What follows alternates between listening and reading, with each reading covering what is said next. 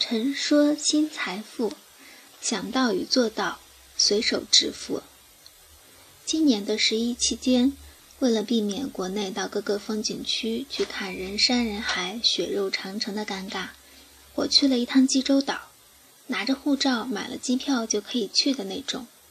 有个专门的叫法，叫免签。落地入境的时候盖一个章就进去了。除了风景优美、交通不拥堵、游客与游客相处比较和谐、没有焦躁或游客的打闹之外，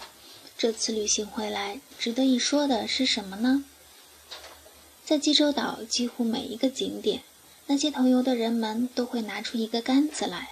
上面装着相机，手中握着链接手机的蓝牙的控制器。于是这样就很容易在一个经典的景点那里看到一家三口，或是情侣，或是几位老年同游的朋友们，其中最高大的一个人手举着这个手柄，有人喊着“一、二、三”，或者韩国版本的茄子之类的口号，大家统一微笑，一张合影就完成了。当时我管这个叫自拍神器，并且告诉同行的人说。这个东西不到一个月就会流向大陆，而且价格会从低到高分成很多档次，因为它传入的时间、速度还是有一些差异的。传到我们安徽这样的小城市，大概要半年的时间。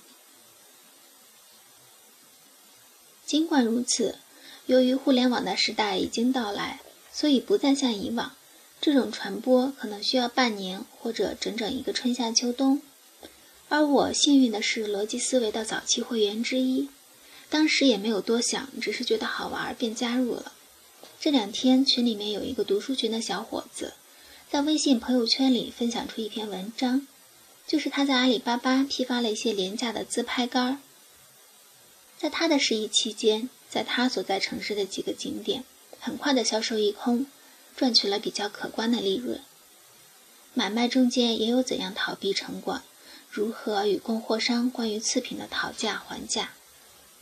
帮助购买顾客解决困难？小伙子刻意写了一篇文章，分享到了微信群里。直到他分享出来的这一刻，其实自拍杆在中国还没有完全的盛行出来，还有一段时间差可以去争取，也就是说，中间还有利润可以去赚取。这不仅让我更清楚地想起了比尔·盖茨或者扎克伯格那一类所打过的关于创意抄袭的官司。尽管在官司中，他们都给予了原告一些客观的经济的补偿，但是在我的眼里，或者在相当一些观众眼里，都会默认一个这样的事实：